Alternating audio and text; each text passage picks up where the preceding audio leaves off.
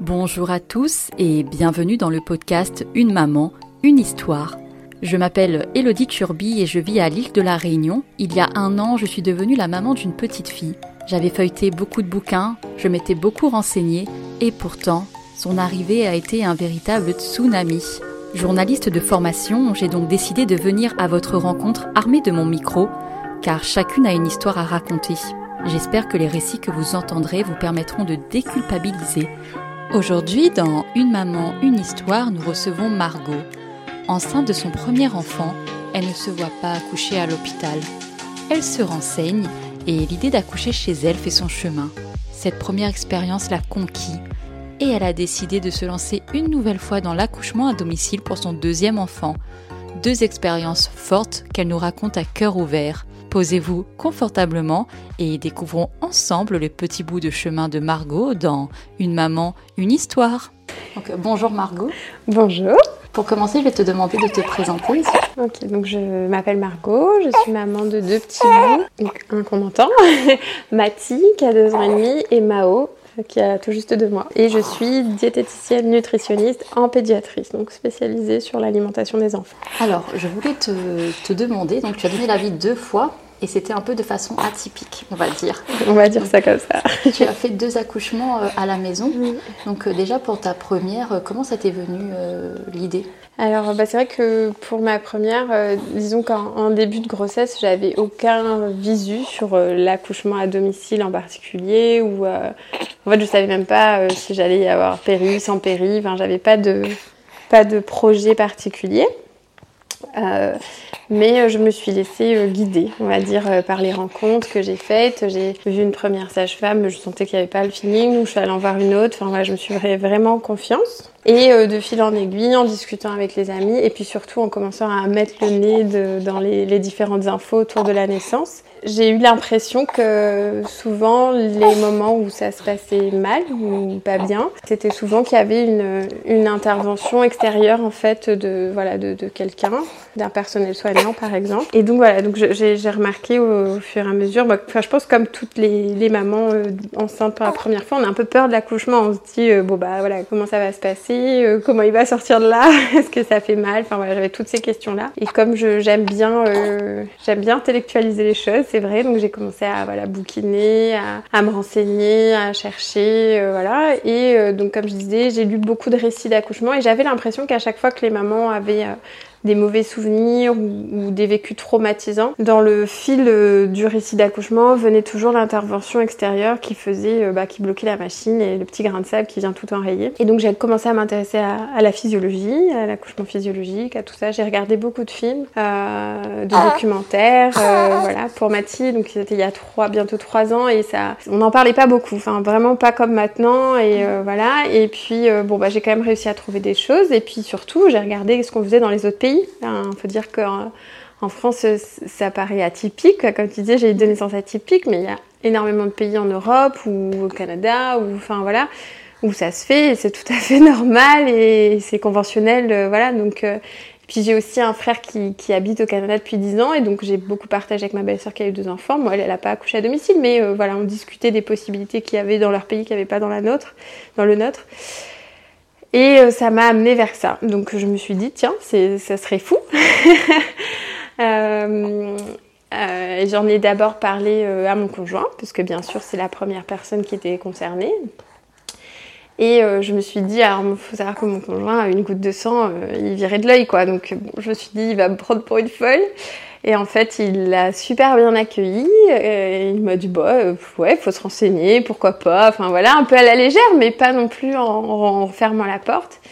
Et donc, on a commencé bien sûr à questionner ben, la sage-femme qui nous suivait, euh, à essayer de voir quelles étaient les possibilités, tout ça. Et puis, il se trouve qu'on était euh, à l'époque suivi par quelqu'un d'exceptionnel qui ne nous a pas fermé la porte, qui nous a dit que, ben voilà, euh, il y avait des problèmes d'assurance pour les sages-femmes, donc elles ne pouvaient pas euh, faire euh, de suivi à domicile véritablement. Donc c'était vraiment très compliqué il y a trois ans parce que euh, les sages-femmes ne sont pas assurées quand elles font des accouchements à domicile, donc voilà, elles veulent pas prendre de risques et l'ordre de sage-femme se retourne assez facilement vers euh, contre, contre elles en fait. Donc euh, voilà, elle nous a dit moi je peux pas vous suivre là-dedans, mais je peux pas vous en empêcher non plus. Et comme elle était très physio, elle nous a dit bah je peux aussi vous donner des lectures, des films à voir, des documentaires si vous vraiment vous voulez vous renseigner vers ça. Et puis on va travailler l'accouchement physiologique et voilà. Et en même temps, elle nous a demandé bah, de quand même faire la fameuse consulte anesthésiste, l'inscription à la maternité, tout ça, tout ça. Donc voilà. Et puis on est parti dans ce projet-là comme ça. Euh, on a laissé les choses se faire en se disant bah, que c'était pas un objectif, qu'on verrait bien comment ça se passait le jour J et, comment, comment on allait sentir. Et voilà, moi c'était clair, j'ai bien dit à mon conjoint que si euh,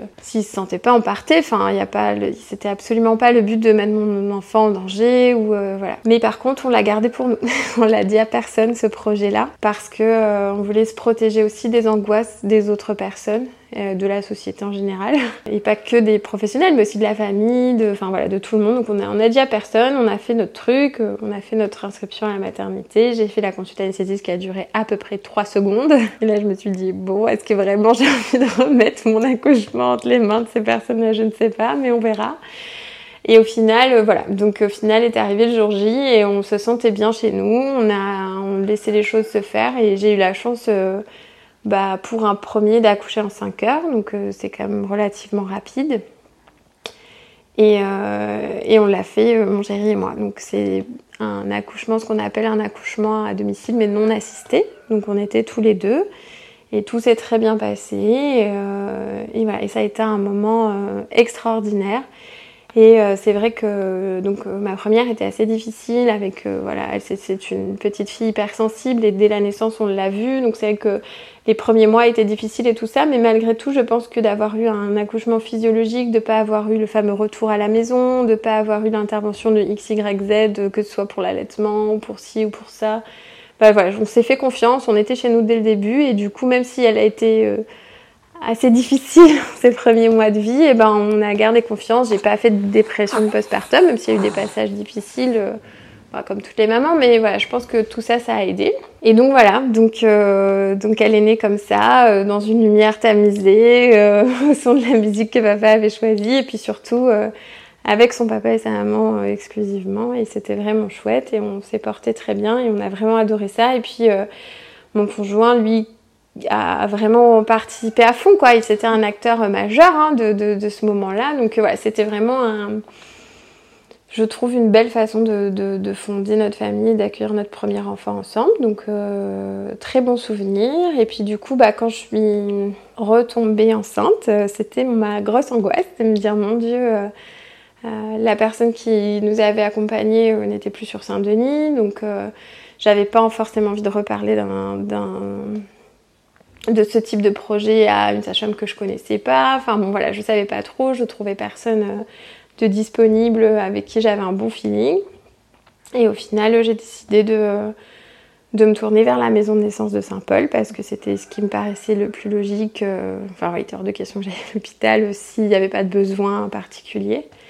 Après avoir connu ça pour ma première, enfin voilà, ça a été très difficile de me dire bon bah je fais le deuil de l'accouchement à la maison, puis on va vers la maison de naissance, mais j'ai fini par euh, cheminer là-dessus. Et au final, à Saint-Paul, on a été suivi euh, par une, une sage-femme extraordinaire qui a euh, pris le temps de nous rencontrer, de nous connaître. Enfin voilà, c'est un petit peu le, le mood à Manao on apprend vraiment à connaître les parents et à, à préparer l'accouchement physio en fonction des besoins de, de, la famille et des parents. Et au final, euh, bah voilà, elle nous a dit bon bah on se prépare à une naissance en maison de naissance. mais ce qu'il faut savoir, c'est que le, les, bah, elle me disait que les Souvent, les deuxièmes, ça va très vite. Et comme j'ai déjà eu un accouchement rapide pour la première, et que j'habite assez loin de la maison de naissance, elle me dit bon ben voilà, il y a de fortes chances que ça aille vite, donc il faut venir tôt quoi.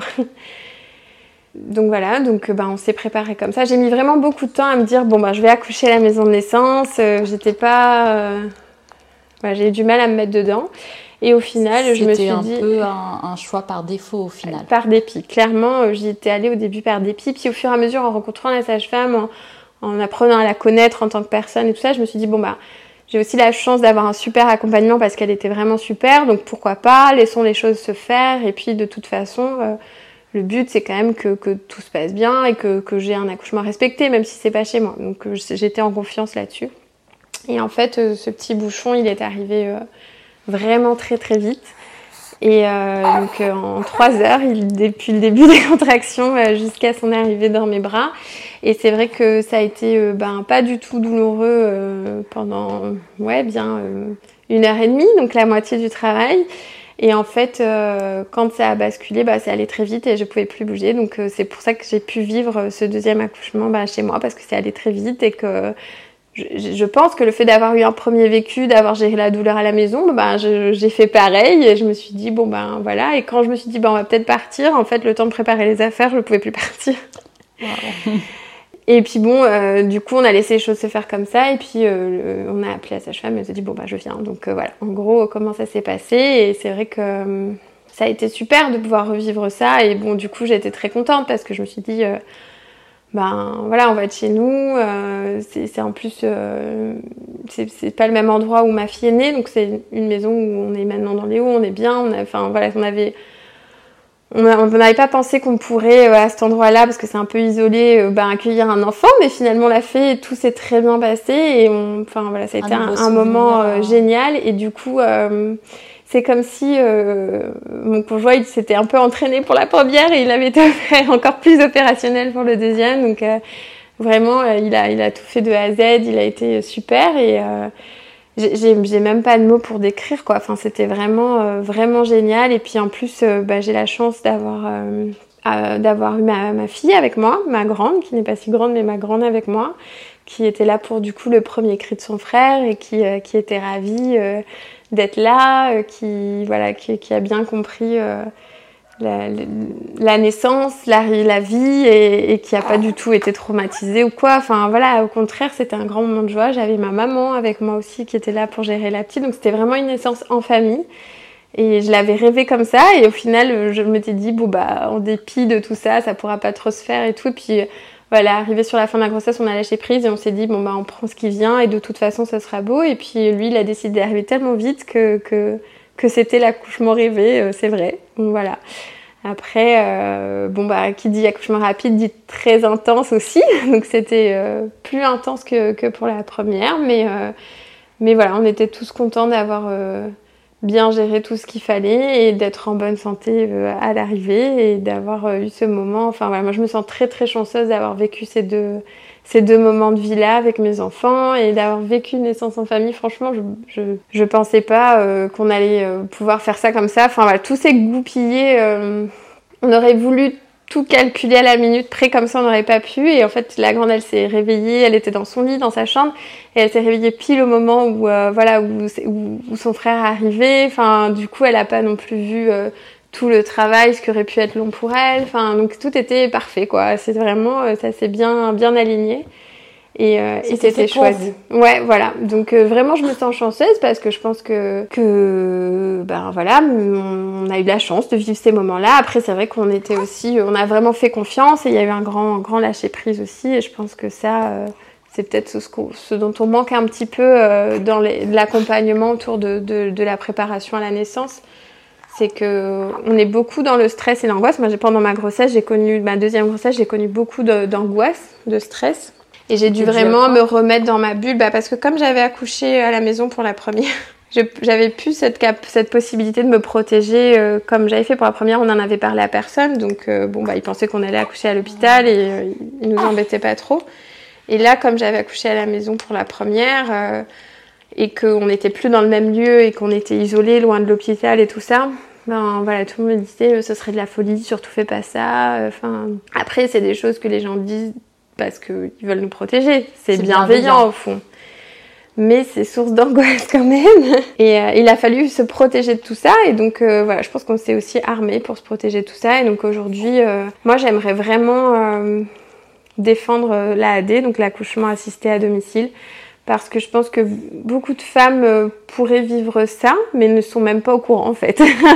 Il y a un très beau documentaire qui s'appelle Faut pas pousser, d'une jeune femme qui s'appelle Nina, qui a eu trois accouchements à domicile et qui a fait un beau documentaire. Bon, il dure trois heures, mais il est vraiment très bien fait avec beaucoup de, chiffres, de statistiques, des interviews très intéressants qui mettent en dualité, ben voilà, des, des, grands noms de, l'obstétrique en France, etc. Et, et au final, on voit bien pendant ces trois heures qu'il y a des grosses aberrations en France et qu'il y a des choses qui, n'ont ni queue ni tête. Et voilà. Donc, je ne sais pas comment, mais je pense que j'aimerais vraiment pouvoir défendre ça parce que c'est pas une folie que d'accoucher chez soi. C'est pas finalement c'est pas c'est pas fou quoi c'est juste euh, bien faire le suivi être sûr qu'on est bien dans les clous pour pouvoir vivre ça c'est sûr qu'il faut pas de grossesse pathologique il faut pas de grossesse jumellaire il faut pas voilà on met encore des conditions mais que du coup il y a tellement de conditions finalement que une fois qu'on les remplit toutes on est on est presque sûr de, de qu'il se passe rien et du coup enfin on le voit les accouchements à domicile en métropole les, les sages-femmes qui font de l'accompagnement maintenant elles ont plus de 10 10 ans de pratique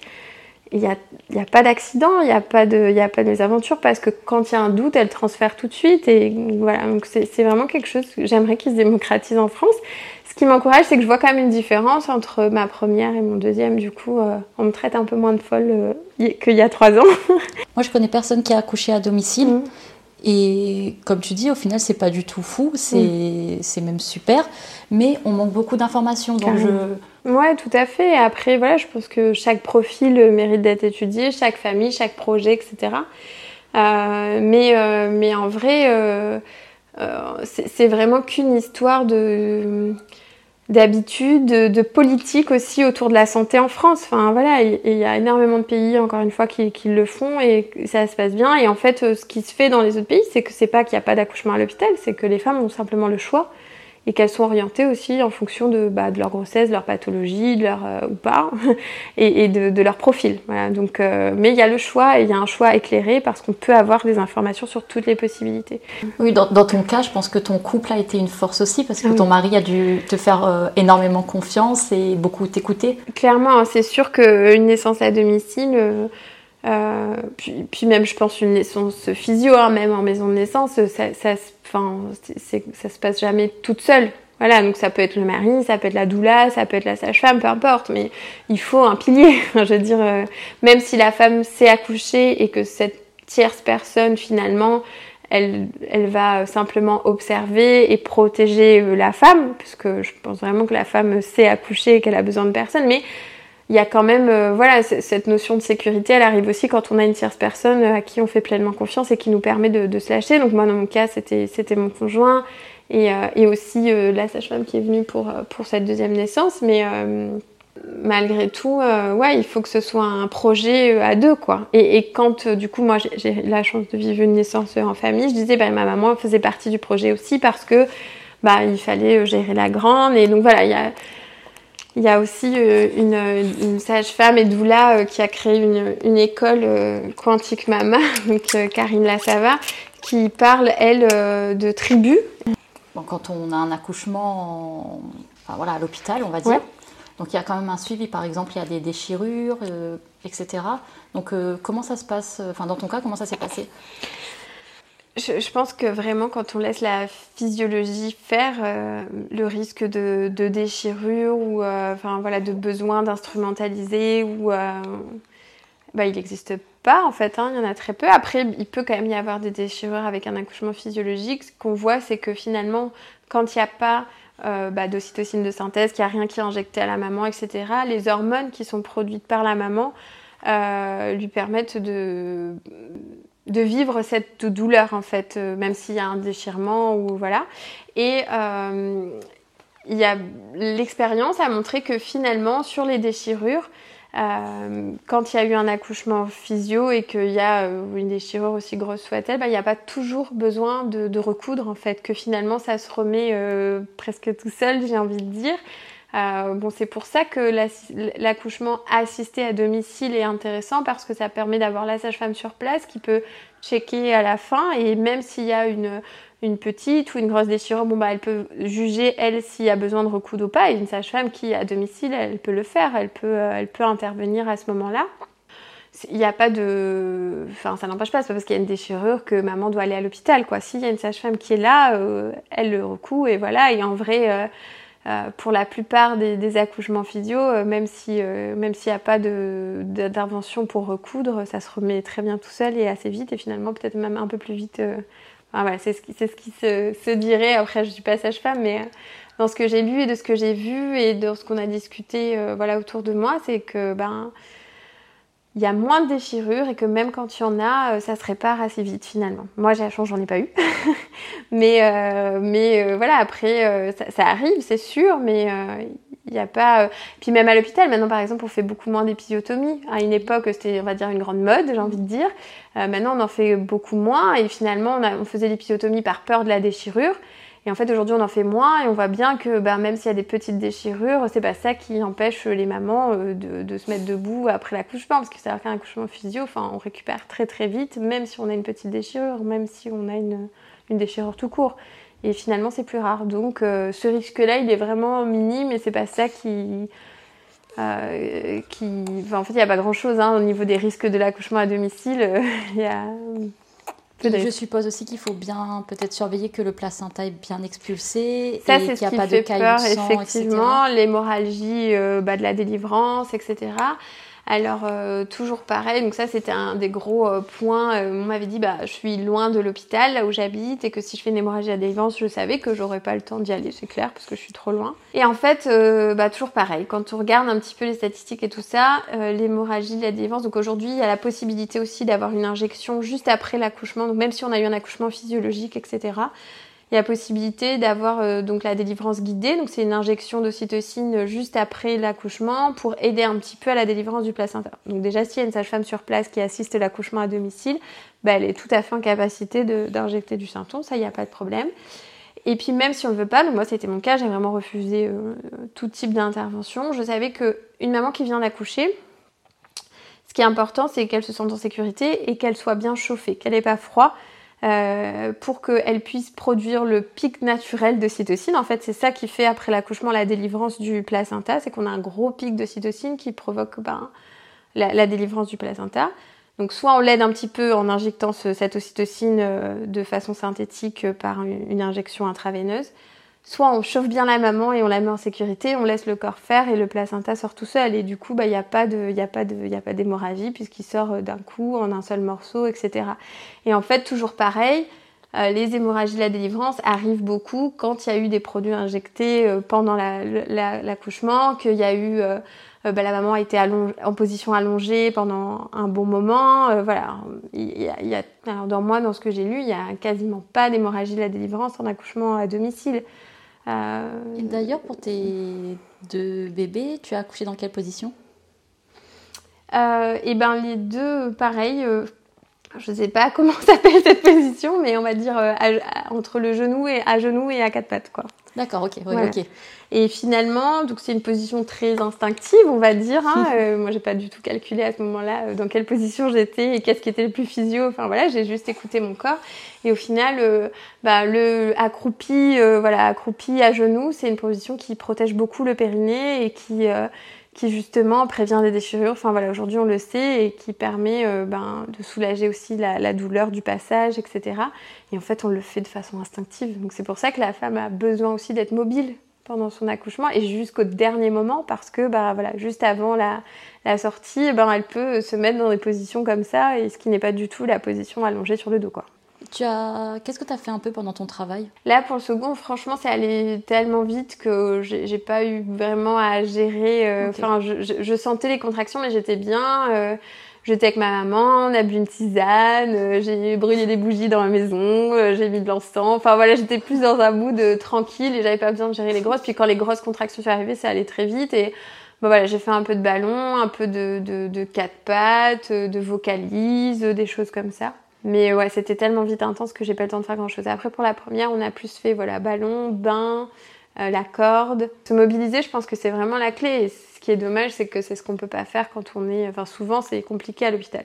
Toi, tu avais peu de crainte parce que tu t'étais beaucoup renseigné. Tu avais vraiment un peu bétonné euh, tes accouchements en termes de, de risque, de alors oui, mais il y a aussi une grande part d'accepter aussi euh, tout ce qui va se passer. Ça a été des grandes discussions avec mon conjoint, euh, bah, de se dire si on accepte, et ça je pense que c'est ce qui est difficile dans notre société, si on accepte la physiologie, on accepte la physiologie euh, jusqu'au bout. On accepte quand ça va bien et puis quand ça va pas bien aussi. Donc euh, on, a accepté aussi, euh, bon bien sûr, s'il y avait eu le moins de problèmes, on serait allé à l'hôpital, etc. Mais voilà, y a, je, pense, c'est-à-dire d'accepter l'instinct, c'est-à-dire aussi accepter que bon ben on se fait confiance au point de dire si on sent aussi que quelque chose ne va pas bien, on réagit tout de suite et on voilà de, laisser vraiment cette part instinctive.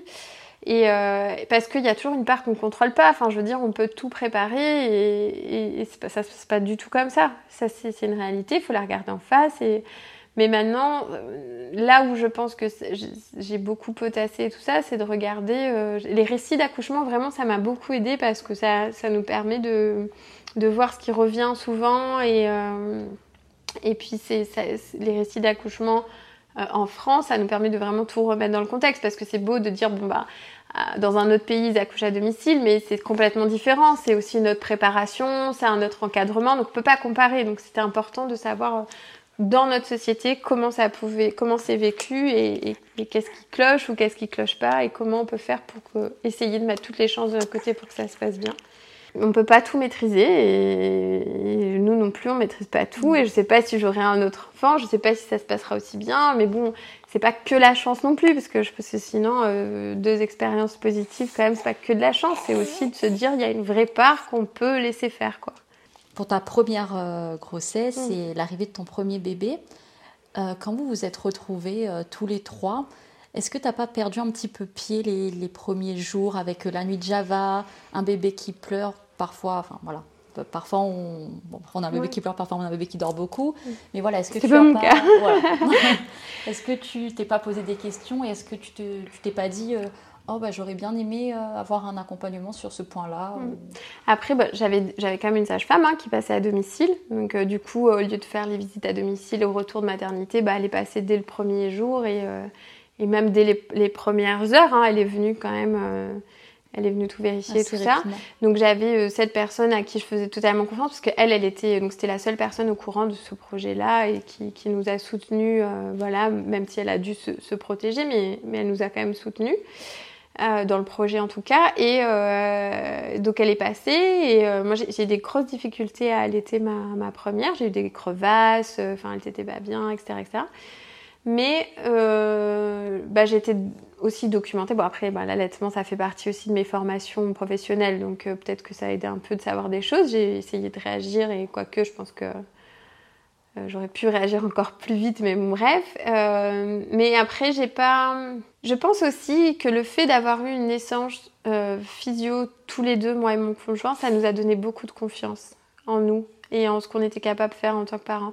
Et c'est ça aussi que je trouve super. Je parlais tout à l'heure bah, même de la dépression postpartum et tout ça, on le voit bien. Et, les sages-femmes euh, avec qui j'ai discuté, qui ont déjà pratiqué des, accouchements à domicile euh, euh, en métropole, etc., nous disent qu'elles voient beaucoup moins de, dépression ou de mamans ou de parents qui perdent pied, comme tu dis, parce que d'être acteur d'une naissance physio, ça donne aussi beaucoup de confiance aux parents, puisqu'ils se disent Waouh, j'étais capable de faire ça.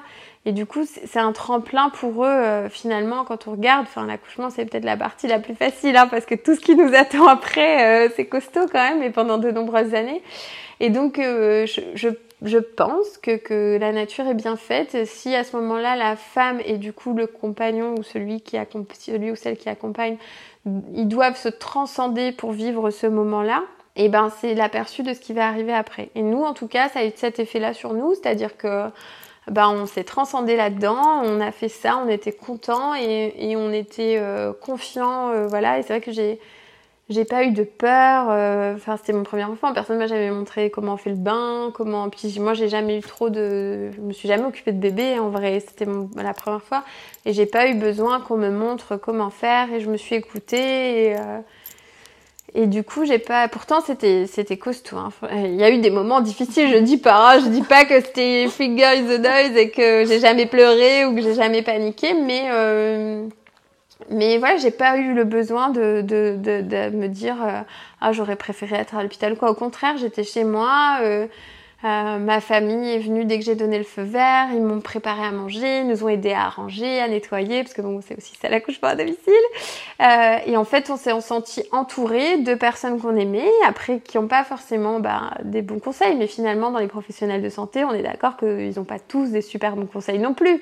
Donc, euh, au final, il vaut mieux que ce soit des gens qu'on aime, et même s'ils savent pas trop quoi nous dire, et que voilà, mais au moins ils nous aiment, ils sont là, et ils nous laissent faire. Enfin, en tout cas, nous, c'est ce qu'on a eu ils nous ont laissé faire notre truc et, euh, Et on était confiants, donc euh, je ne pense pas avoir perdu pied. Euh, j'ai plus perdu pied à la reprise du travail, mais, mais pas après la naissance. Non, vraiment, c'était, j'avais confiance en moi et, et ça a surpris tout le monde, parce que je suis d'ailleurs quelqu'un qui n'a pas trop confiance en elle. Enfin, j'ai mis beaucoup de temps, du coup, en tout cas, à, prendre confiance en moi et à être sûre de moi. Et, et là, pour cette naissance, cette première naissance, j'ai pas ressenti. En fait. Ouais, voilà, ça s'est euh, vraiment fait tout seul et ça m'a permis de, de, nous faire confiance à tous les deux et d'avoir confiance en mon conjoint aussi parce que ben je savais que euh, c'est bon, il avait euh, grave assuré pendant ses 5 heures de travail, d'accouchement, etc. Je, je, savais que c'était un super papa. Après ça, bon, j'avais pas de doute, c'est ce qu'il a déjà une grande fille et qu'il assure déjà, mais mais voilà, enfin, c'était vraiment euh, du coup un tremplin quoi, pour, euh, pour cette parentalité-là. Donc euh, on n'a pas ressenti le besoin d'être entouré. Voilà. Et là, avec l'arrivée d'un deuxième enfant à la maison, est-ce que la charge mentale n'était pas trop lourde dès le début justement? Non, parce que j'ai eu la chance, bah, encore une fois, d'être entourée de ma tribu.